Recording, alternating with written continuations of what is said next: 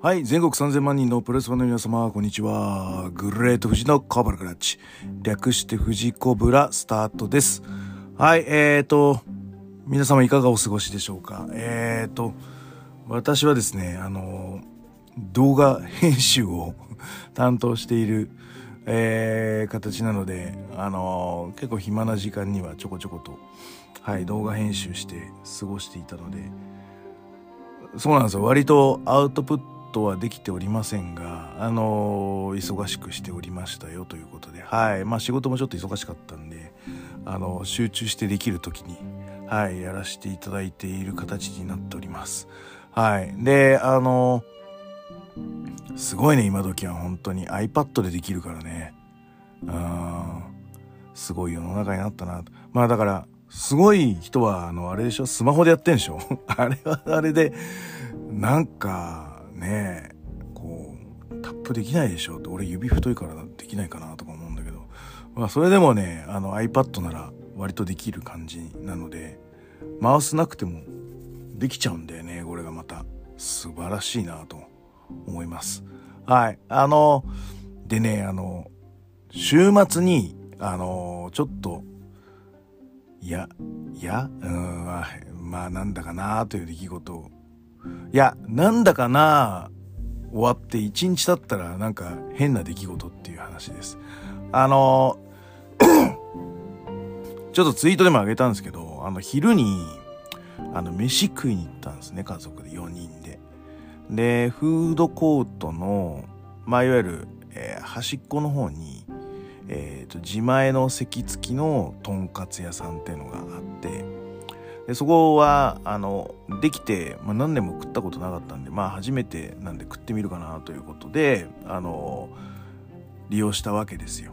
ね。であのまあ味がうまいと評判だからとか あのそういうフックは一切なくあの食ったことがないからっていう形で、まあ、行こうと。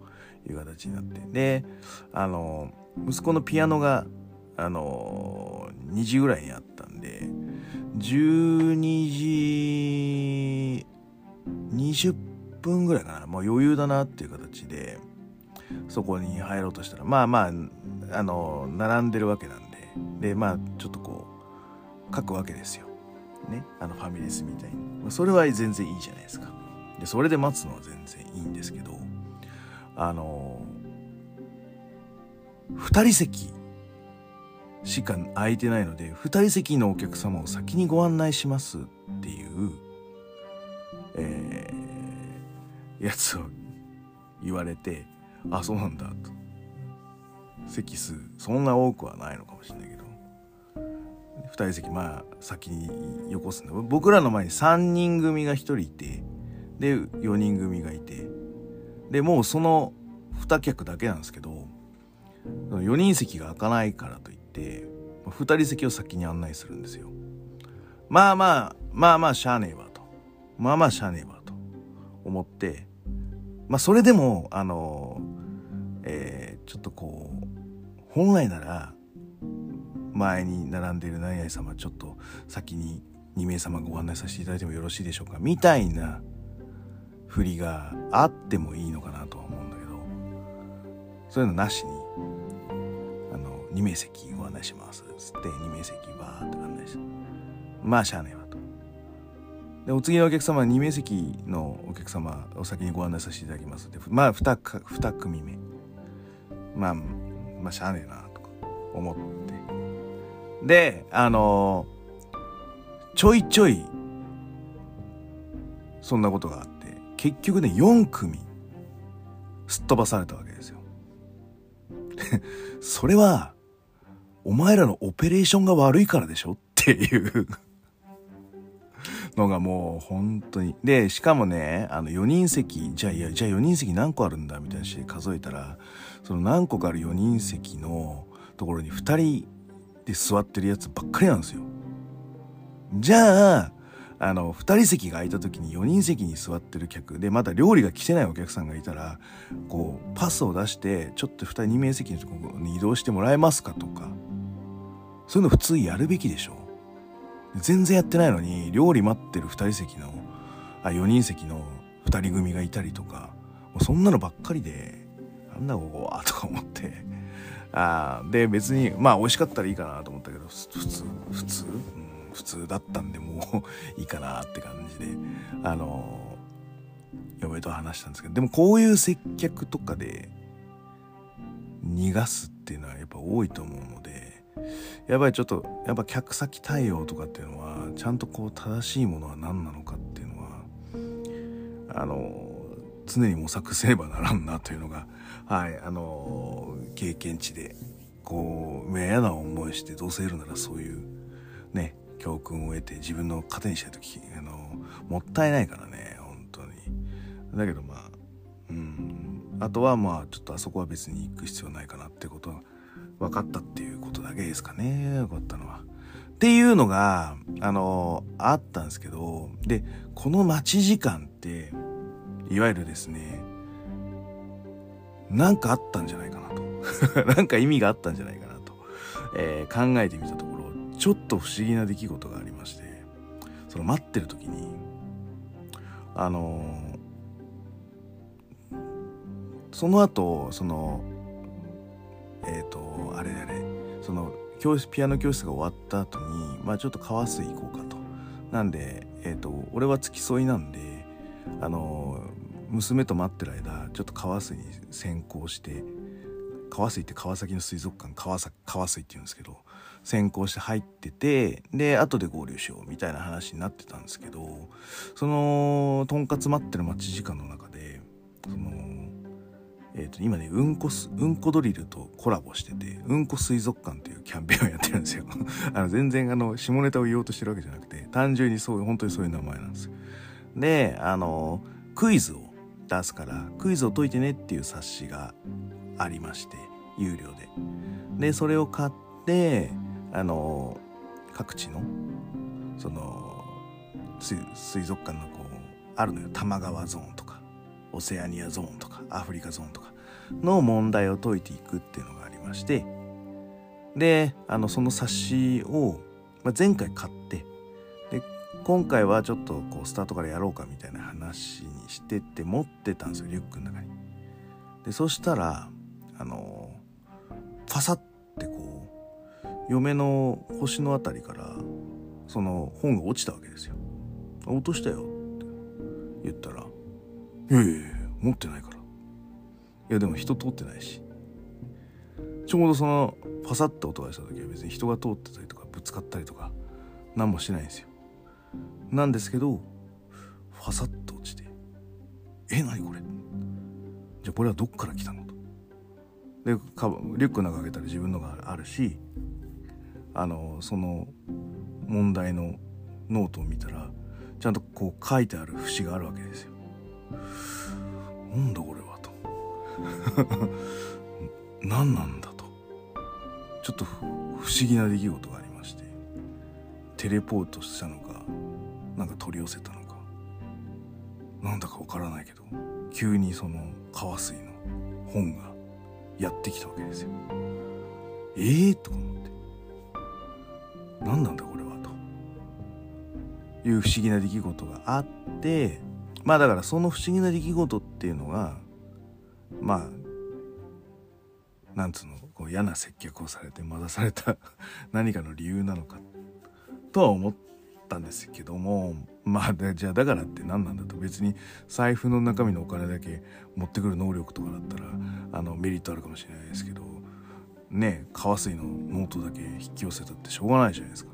なんでまあ確かことねえなと思ってでその後美容院に行ったんで髪切りに行った時に美容師さんに「あの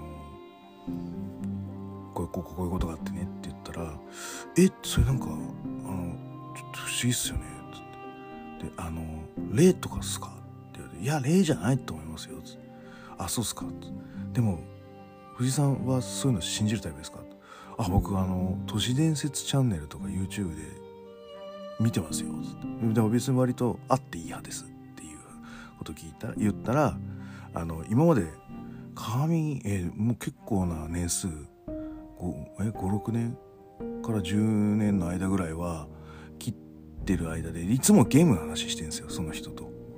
あの新作のゲームはこうだとか。であの最初の頃モンハンライズラライズでね。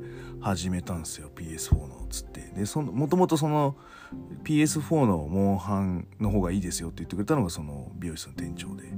あじゃあちょっとやってみるかみたいな感じで買ったんすよ。でああそうなんですよ。言われたから買ってやったんすよとか。で今はまた息子がゼルダやってるんでゼルダ手伝いが結構面白いですよっていう話をしてたらそんな話になっていやこれ実はねって話になって あの自分は結構持ってるタイプなんですよと。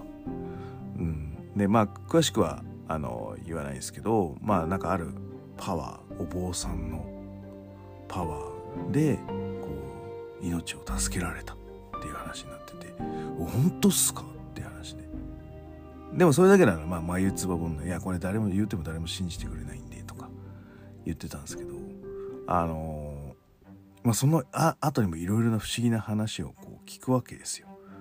うん、あのなんつうの？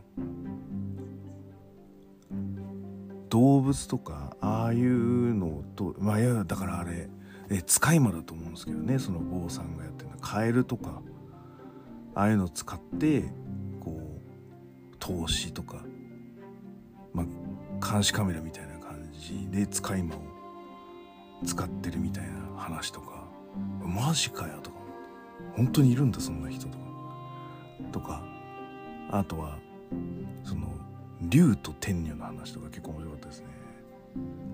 あのその人のお姉ちゃんは天女でで竜の人があ の一目惚れして結婚したって。竜を扱竜ってなんかあの都市伝説でいろいろ出てくるんですけどで竜を扱えるのっていうのは天女だけなんですって。だから竜は天女にまあ服従。というかまあいわゆる使えるっていうそういう性質なんですって。なんか面白いですよね。あのそういうのが知れて。だからでいやいろいろちょっとそういうの話であそうだと思って。で家でその話をしたら「うちも実はそういうのあるじゃない」って言われて俺すっかり忘れてて。うちは女系が結構そういう エピソードがあるってことがスポーンと忘れてて。ああそういえばそうだなと思って。じゃあ次会った時はちょっとそのネタを言おうかと。あのあのなんつうの？うろ覚えなんでネタをちょっと仕入れ直さなきゃなと。飲み会もちょこちょこ出てきたと思うのであのこういうね都市伝説系とかあのちょっとこうな本当なのみたいな話のトークネタもちょっと磨いていかなきゃなと思ってる今日この頃です。はい。えー、じゃあ行ってみましょう。この番組は健康プロレス所属グレード富士がプロレスやってる体の斜めからの視点で見てしまうプロレスの関試合の感想や、なぜ、何と湧き起こってしまう疑問の数々に対して、妄想の仮説を立てたり、妄想の検証を勝手に探し出してしまう困ったポッドキャストです。えー、そんな今日のコーナーは、えー、久々、えー、週刊コブラックラッチでいきたいと思います。あのー言われてた宿題関係をちょっとやっていこうかなと思ってます。まずは、えー、角田直対、えー、この長谷川よし子でね、はい、こちらの試合のレビューいってみましょう。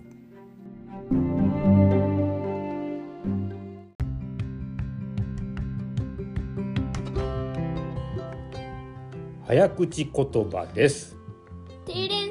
メキシコテクニコドラリスティコカリスティコミスティコ。はい3回。メキシコテクニコドラスティコカリスティコ。ミスティコメキシコテクニコ ドラリスコカリスティコ。ミスティコメキシコテクニコドラリスコカリスコミスティコボストンクラブレイディオは各種ポッドキャストプラットフォームで配信中です。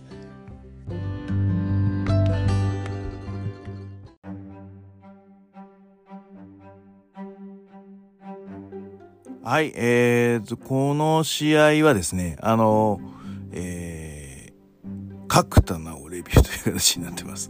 5.5の、えー、頑張れプロレスの、えー、レスリーバスで出ている、えー、レビューいきたいと思ってますね。その前にですね、あのー、第2試合 でですね、あのー、ユ、リアラデビュー戦っていうのがありまして、で有利 VS リアラ7分43秒指固めによりまして有利選手の勝利ですとなってるんですね。あのー、なんだっけ、キャバ嬢上がりのレスラーという形で、あのー、出てます。このリアラが注目のデビューですね。あの、SNS だとちょっとこう気にはなっていたんですけど、うん。あの そんなに、あれだよね。若くはないよね。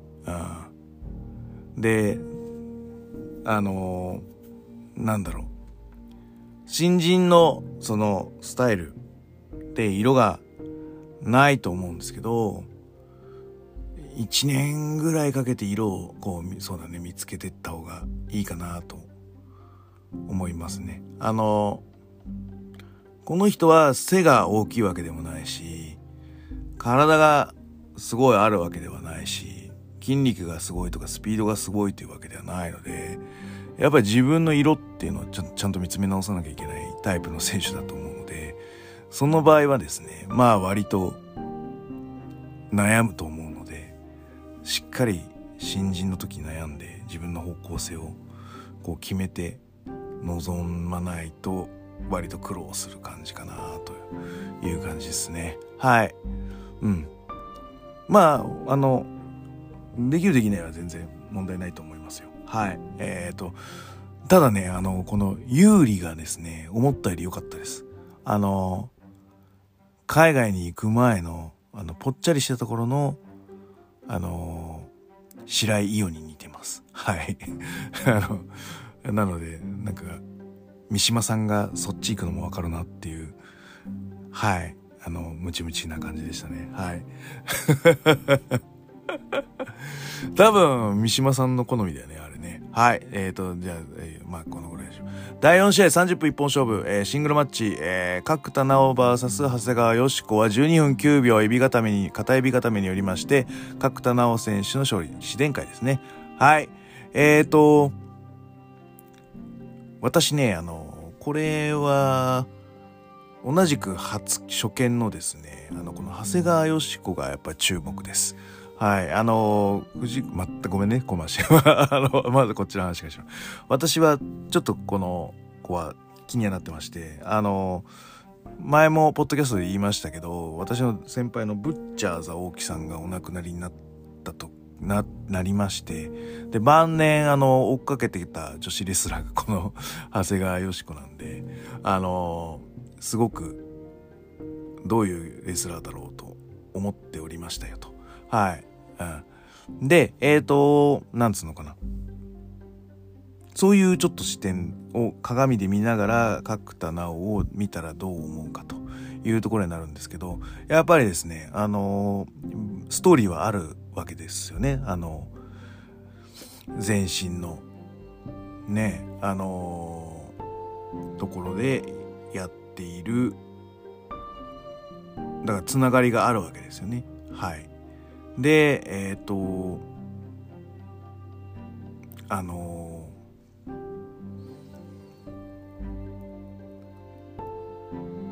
ー、あでも背は背丈はそんな変わんねえのかな。でも角田のがやっぱでかいよね。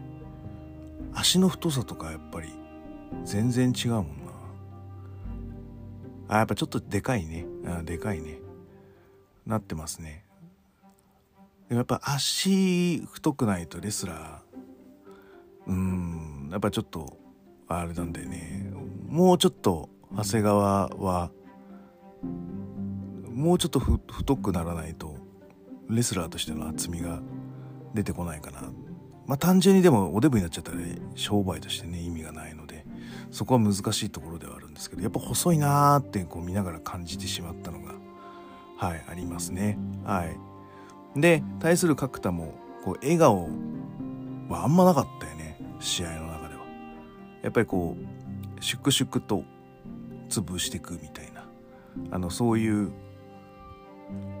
レスリングだったと思いますで途中さあの足かなり攻められて気にしていたのであのじゃあここに足を入れらんなかったっていうのがあの、終盤的にその足を差し込むシーンっていうのが一個もなかった。だからそれがやっぱりコミュニケーションズレだと思います。あんだけ足痛いんだったら、やっぱりワンクッションなんか入れるとか、しないと、やっぱり、こう、辻褄が合わないんだよね。ああいう形になってるので、長谷川がやっぱり角田の足をこう攻めるシーンっていうのがやっぱり1個2個欲しかったなと思います俺単純にでもそれって多分プロではあんまり許されないのかな。うん。でもなんつうのかな。やっぱりノートに余白を作って余白を埋めていく作業っていうのはやっぱすべきだと思うんだよね。あだってそれがライブなんだから。ライブとしてはこっちが正しいっていうのがあると思うので。うん。いやそのよノートにはこういうことをやりますっていうのは計画として書くべきだと思うね。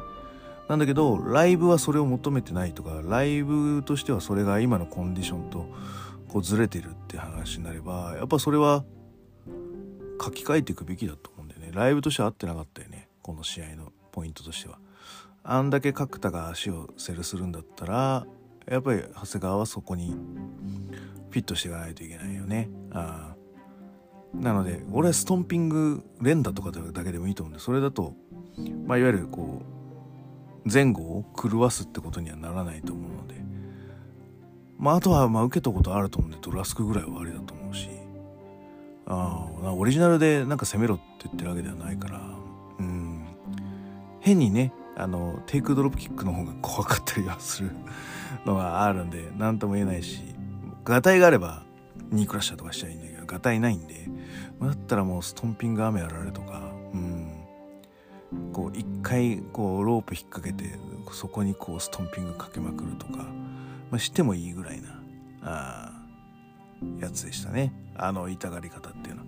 じゃ逆にじゃあ角田が痛がらなきゃよかったのかっていう節もあるんですけどうん何とも言えないね。うん、その足ぐらいでしかこうなんつうのかなやられてる風が出せないって思わせちゃったのもその子のせいだし。うんやっぱりまあどっちかなって言ったらやっぱうん長谷川の方がなんか対処するべきだった問題のような気がしますね。はい。あもうただビジュアルはやっぱりすごいいいので。うんやっぱこの有利と長谷川がいるからガンプロは割とクオリティ担保ができてるよねビジュアルの。うん、と感じましたよ。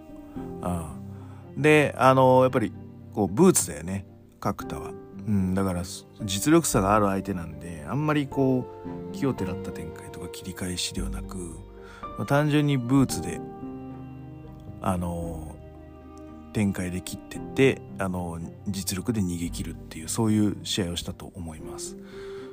でえっ、ー、とちゃんと先輩してましたよね。はい、うん。それはいいと思いました。そうそうそうそう。まだ握手はしないよっていう感じでやってましたもんね。はい。うん。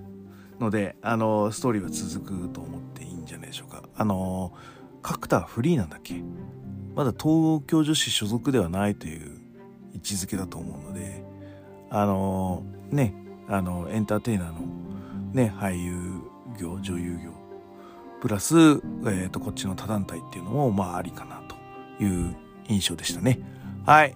えっ、ー、とどうやろう？どうやろう？どうやろう？で長谷川も東京女子出たりするからね。まあだからそこら辺はまたちょっと画策して はい。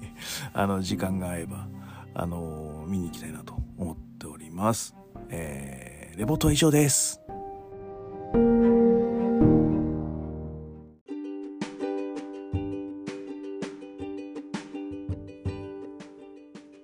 また早口言葉です。はいどうぞ。ミノルスペシャル。ロメロスペシャル。ロンミラースペシャル。はい3回。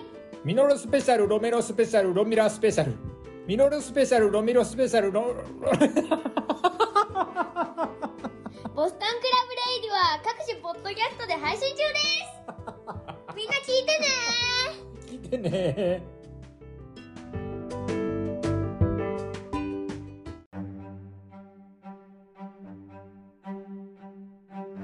はい続いてはですね5.4横浜武道館大日本プロレスのレビューとなります。はいえー、ちょっとね DVD 入手しましてえー、レビューさせていただきたいと思っておりますでえっ、ー、と岡林さんの試合をちょっと見たかったんですけども、えー、その前のですね、えー、3 2試合なんで合計3試合えー、ちょっと面白かったんで、レビューしてみたいと思います。えっ、ー、と、まずは BJW のジュニア王座戦。赤霊、これ、こうたでいいの？はい。対カジトマト。はい。えー、すごく良かったです。すごく良かった。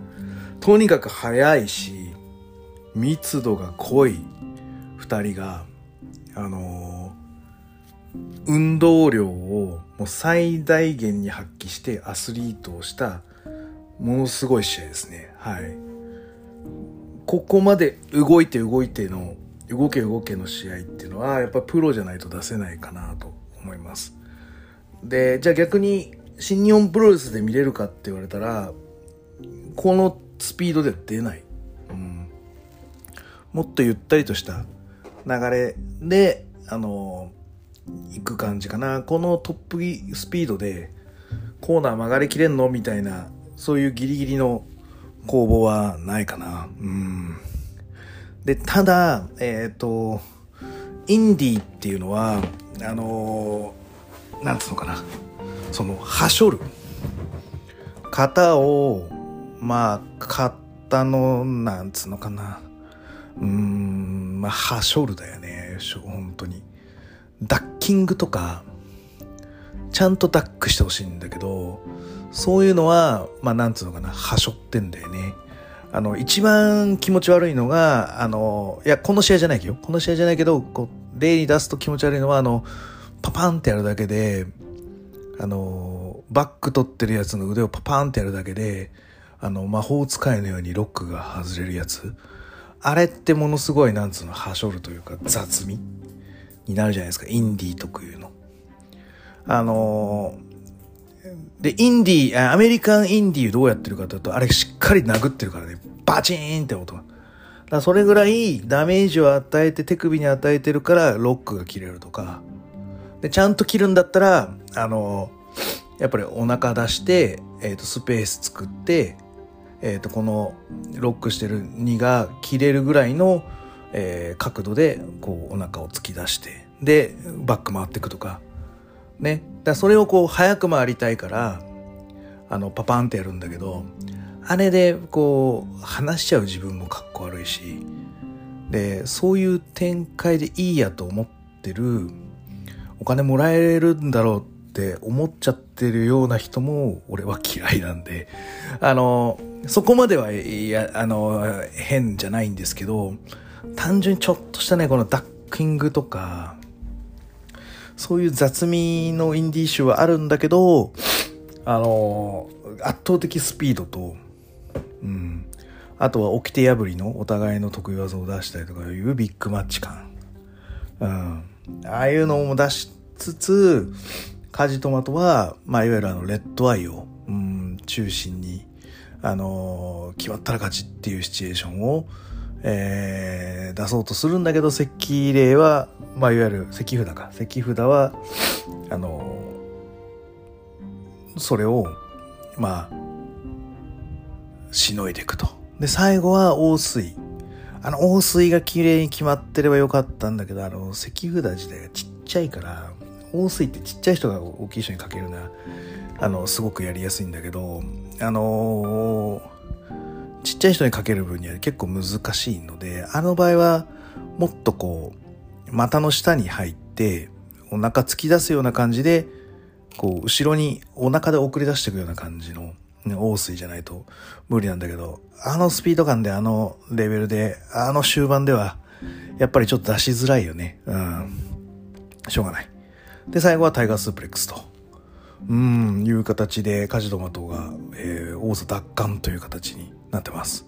はい。あのテンションすごいね。あいや、ちょっとね、見直したというか、うんあ大日本ってしばらく見てなかったけどでしかもジュニアってそんなに需要がないと正直思っていたんだけどああちゃんとこうね防衛ロード重ねてクオリティ担保してきてるんだなーっていうのがすごく感じた意地の試合だったと思います。はい。続いてタック王座戦で、えっ、ー、と、安倍海のり、野村、えー、拓也、うん、加藤、え？これなんつうんだっけ？あの、と、鈴木、ね、シミラリティっていうタッグチームらしいです。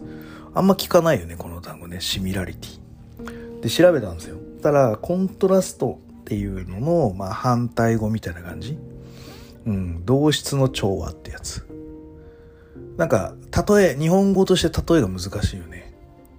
なんで、例えるならば、これはだから、あの、お家の家具をウォルナットで統一してるとか、まあそういう統一感みたいな感じになるのかな、シミュラリティっていうのは。あね、な、なぜかマスクかぶって入場すると。それがシミュラリティかい？とか一瞬思ったんだけど。はい、あの、試合はね、本当にバチバチしてて、すごく楽しかったです。阿部文則って、まあ、正直俺ちょっとやりまんレスラーっぽいので、あんまり好きじゃない方です。うん。でももう、なんか、なんつうのかな。自分がやりたいことをやるために、こう、顔を売るために、こう、いろんな団体出てたし、こう、ね、いろんな仕事的なプロレスもしたんだろうけど、今、それでやりたいことができてるっていう、まあ必要なことをしてきたっていう感じなんで、まあしゃあないのかなと思いながら見てました。うん、最近はやっぱりそういうのをこう、ちゃんと好き嫌いはそげてきてるんじゃないかなと思いますけどね。うん。特にあの鈴木選手が豪快でしたね。よかったなで、あの、ちょいちょい出てくるあの、安倍文則のこう、真横に垂直のドロップキックみたいな、もう、のを見れましたね。うん。で、あの、加藤拓穂だっけ？これのブリッジすごかったですね。前哨戦というか、前の戦いのあのジャパニーズレッグみたいなの、バックロールのブリッジみたいなのもめちゃめちゃすごかったし、うん。あの、ブリザードスープレックスのブリッジとかもめちゃめちゃすごかったので、俺ね、なんかね、兵道選手とかと同じ感じだよね。大というか。で、俺、あの、二人とも勢い良かったけど、俺は兵道選手が好きだったんですよ。うん、この、この人はなんか、なんか、ちょっとそうじゃないっていう風な思いが僕の中では、昔はあったな。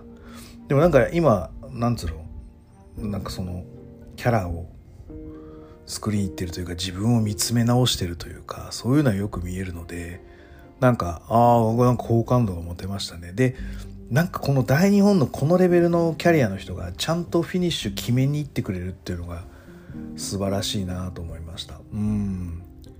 その、うん、フィニッシャーはフィニッシャーでこう決まる感っていうのはどの団体もあるんだけど、決めに行くんだっていう、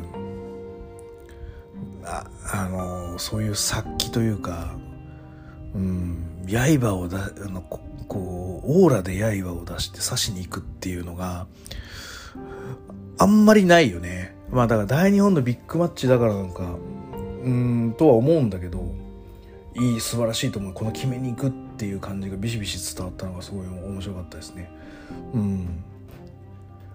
でまあ結果はあのこのアストロノーツでしたっけ？これは勝つんですけどあのですごく挑戦者チームよく頑張ったと思います。あのなんつうのあのすぐなんかチーム名とか決めてく文化っていうのはあれは何なんですか？大日本特有なんですか？それともインディー特有なんですか？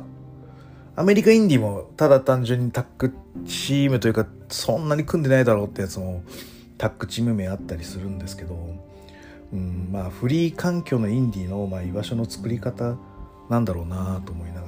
はい、えー、シミラリティ覚えましたよという話です。はい、最後、えー、BJW ストロングヘビーの岡林青木戦です。はい、青木優也選手は、うん、なんかやっぱ大谷のオマージュっていう感じがやっぱりちょっと強く出ちゃってる？印象として残っちゃってる？のこれが良いのか悪いのかっていうのがこうもうもう1年以上とか2年ぐらいやってんでしょ？あの大谷キャラを。にやってんだけどいいのか悪いのか未だに分かんないね。未だに分かんないっていうのがってことはよくねえんじゃねえかって思ったりもするんだけど例えばあのやられてる時のピオルピオルこうふらつき具合とかうん。あとあの最後の方に出たらチョップ前に出てくるああいう所作っていうやつの動きはがで大谷慎次郎が見られるとすごく嬉しい。でもあのやられてて青木コールをこう「青木」って自分で言うたりとか「負けてたまるか」っていうのは嫌い。あれはなんかなんつうのかななぞってる感なんか嫌いだな。うん。普通はさそのさっき言ったピオリとかあとなんかねそういうチョップの所作仕草みたいなのがやっぱり8-2での2位が大谷っぽいっていうのが、ああ、これを醸し出してるとか、あと映画でも、これは何なのオマージュなんですよとか、イースターエッグなんですよみたいなことを、あの、専門家の人とか批評家の人たちが言って、後から知った時に、まあ、8人の2ぐらいで、なんかこう、ウルトラマンがオマージュされてるとか、そういうのがあったりするのであれば、いいんだけど、この青木優也に関しては、91で、9が大谷で1が青木みたいな感じだからね。吉本の取り分かって話だね。ああ、本当面白い。あで、あの、ね、あの、ラリアット場外に出してとか、ノータイムトペコンとか、あスワンニールも良かったね。あやっぱ一発一発はやっぱいいんですよ。うん、なんだけど、その大谷的に仕上げちゃってるものに対して、なんかいまいち乗れないっていうのが僕の感想です。うん。で、バンプもめちゃめちゃ精度高かったんですけど、最後の岡林選手のパワーボムで打っちゃったね、頭。あれはもう岡林が悪いよねって。岡林さんがはやりすぎだと思います。はい。うん。ただ、あの、岡林雄二選手も、この日は良かったですよ。これはだからその、ね、自分がこのプロレスの業界に引き入れた存在という、まあやっぱり一番縁もゆかりもある選手と最高峰の戦いをするという形なので、やっぱり気合も入ってたでしょうし、あの、そういう儀式というか、うん、引き継ぎというか、あの、魂の引き継ぎ、うん、ベルトの引き継ぎではないんでね、魂の引き継ぎみたいなものは感じたんで、あの、ちゃんとやられてる。うん。あの、要所要所で強いシーンは出てると思うんだけど、これ余裕だぜっていう顔はしてなかったと思うんで、やっぱり、あの、ちょっと歯、あの、マウスピースだと思うんですけど、歯ちょっと見せて息荒げたりとか、ちゃんとこう、ふらついてたりとか、その、ちゃんと乗り越えていくんだぞっていうところが見えてたので、あの、そうですね、やられ具合は好きでしたね。で、試合内容で言うと、ちょっと前借りが多いなっていう感じですね。その、ナダレブレーンからのノーセールとか、カウントワンで返しちゃったりとか、あの、最後腹筋を受け俺も、俺もやるんで、やったのよ。俺もあの試合でやったのはわかるの。あれは、その前借りをすることによって、その、ぐっとヒートをぐっと引き上げるんだけど、3つやりすぎなんだよな。どれか1つにして、各タイトルマッチで今日はこれが出た今日はこれが出たぐらいにしとくのが俺は一番いいと思ってます。うん。じゃないと記憶に残らないよ。全部あれやったら全部あれの防衛戦するしかなくなっちゃってる。だってその挑戦者リスペクトするっていう感じに移行しちゃうと、まあファースト防衛戦だとそういうあの、趣になっちゃうから、だとすると、毎回こう全力で100出して100出して100出してになると、思い出にならねえんだよ。だから次の防衛戦はやっぱりちょっと削る動きはしないとダメだと思いますね。うん、ただスタミナ量ってやっぱ大日本プロレスは業界最高峰なんじゃないかなと思ってます。だから全日と相性がいいんだけど両方ともお金ないからね全日としてはお金もらえる方と付き合いたいんで大日とはうんお金がないからねってなっちゃうよね。うんうん。そこは惜しいよね。はい。うん。ああとね、岡林選手のあの、荒野落としがめちゃめちゃ良かったです。はい。あ、レザーゼッチだとか思いながら、はい、見てました。はい。素晴らしい。うん。で、あんだけ大谷、大谷でやったのに、最後、タイガースープレックスで勝つっていうのが、ズゴーって感じがしまして、俺、ちゃドラゴンちゃうんかいと。ドラゴンじゃないの？そこまでやっといたら。とは思ったんだけど、あ、タイガーなんだなと思って。はい。おめでとうございます、青木選手。そして、あの、岡林選手お疲れ様でした。タック戦、ね、あの、応援してますので、はい、あの、祝勝会か残念かしましょう。はい。ということで、えっ、と、大日本プレスデビュー終わりたいと思います。はい、じゃあ今日のこんな感じで終わろうと思います。えー、グレートウジのコブラクラッチ質問感想をお待ちしております。グレートウジの質問僕は Twitter、DM などどしどし送ってくださいね。はい、また、えー、ハッシュタグ富士コブラで、はい、あの、検索、えー、ご察知しておりますので、はい、いろんなお題であるだとか、感想いただけますと非常に幸いでございます。はい、えー、最後に気に入っていただけましたら、サブスクリプションの登録または定期購読のボタンを押してくださいね。えー試合の予定はございませんので、オファーをお待ちしております。あと、TDR、第2回やると思いますので、はい、あのー、期待しててください。あとはね、動画がね、近日中に公開されると思いますので、それも見ていただければと思います。はい、それでは全国3000万人のプロレスファンの皆様、ごきげんよう、さようなら。